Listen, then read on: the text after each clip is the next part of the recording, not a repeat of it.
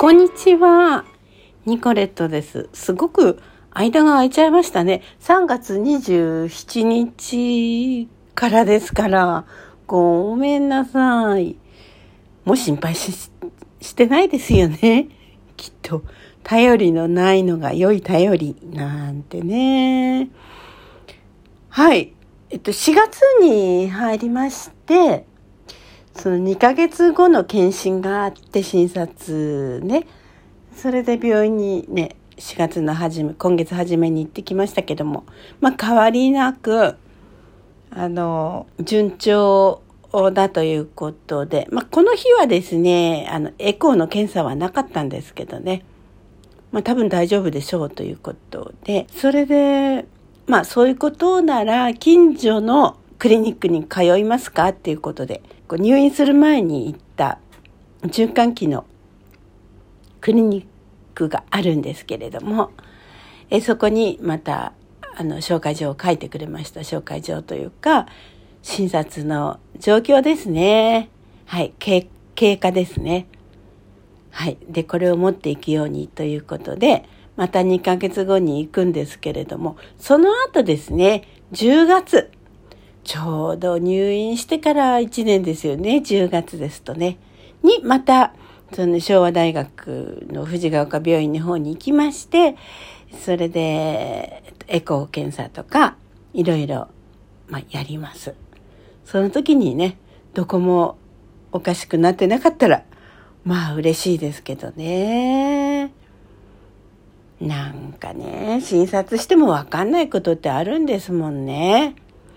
卵が先か鶏が先かなんて言ったってああ、こっちは患者である私にはわからないし。まあ、あの、とにかく、あの、ICD という、まあ、ペーシングの効果もある、あの、機器をですね、入れませんかって言われてはいたんですけれども、でもどうしても入れないとダメですという状況ではないと言われたので、やめました。体の中に皮膚をこう、傷つけてですね、私手術した経験が何もないのでね、そこを切り開いてそこに埋め込むわけですよね。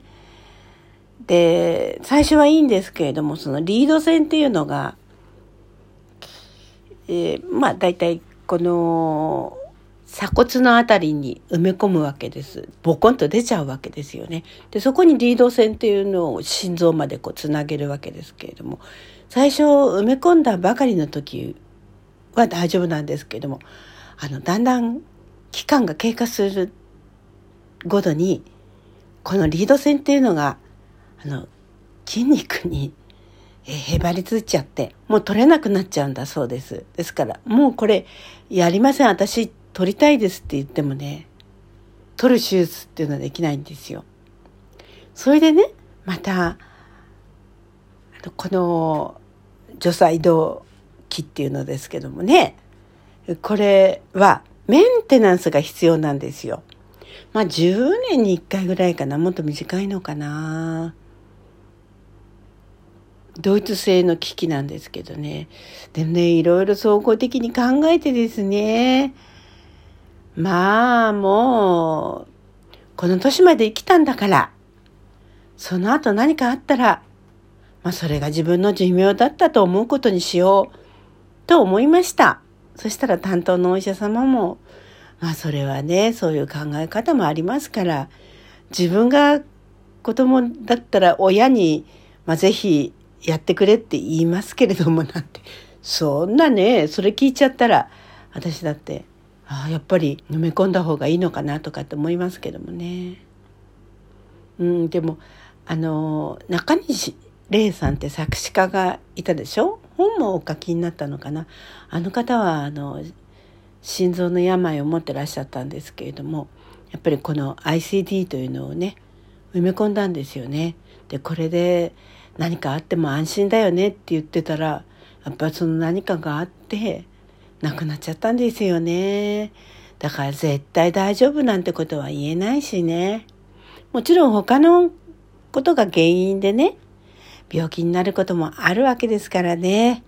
まあそれよりも私は腎盂腎炎というのはショックでしたけれどもね。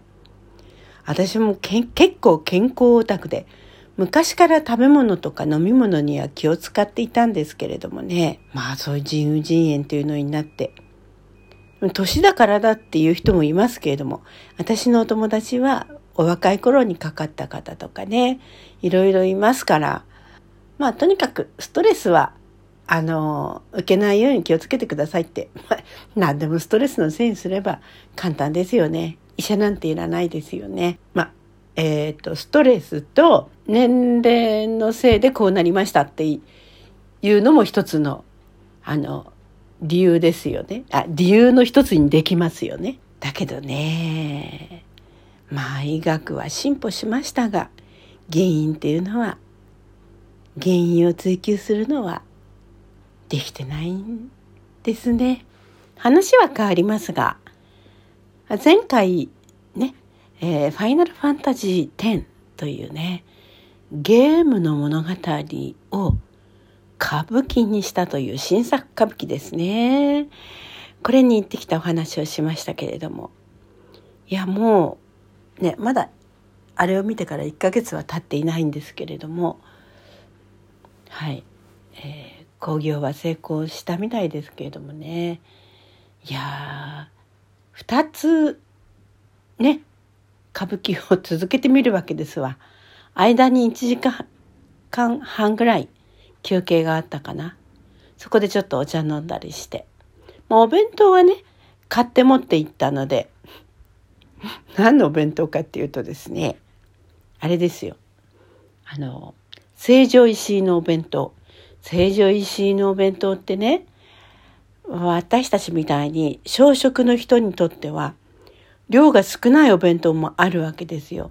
で極力添加物を避けていますからでお安い、うん、360度客席が回るあのホールでお弁当を用意することもできたんですが高いんですよね。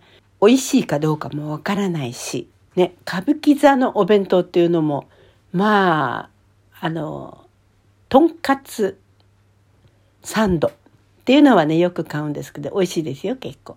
あとね、柿の葉寿司とかね、そういうのもね、よく買うんですけどね、ようやく、あの、劇場の中、座席でね、お弁当が食べられるようになりました。ファイナルファンタジーの時もお弁当が食べられました。ですから、まあ高いお弁当もたまにはいいですけれども、まあ、成城石井で自分での目で見て、それで、あ、これがいいわっていうんで買って持っていきました。うん。大成功でした。夜ご飯として食べたんですけどね。お昼ご飯はね、始まる前に軽くパンを食べたかな。もうそれで十分でしたね。うん。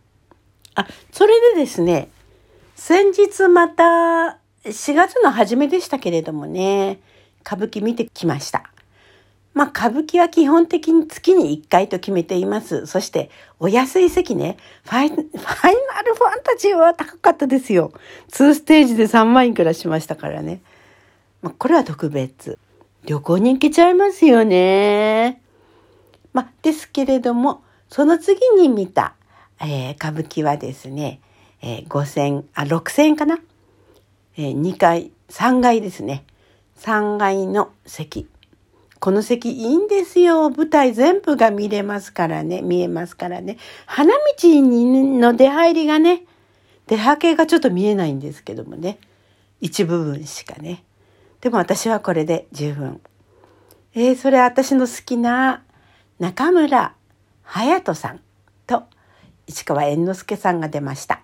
市川猿之助さんの宙乗りがありましてね私はね早合点してね、えー、大好きな隼人さんが宙乗りすると思ったら違いましたこれちょっとがっかりでしたけれどもねでも隼人さんの歌舞伎素晴らしかったですね。また5月明治座に行きます。これもお安い席が手に入ったのでそれお安い席で見ます。また見てきたらご報告しますね。ごきげんよう。ニコレットでした。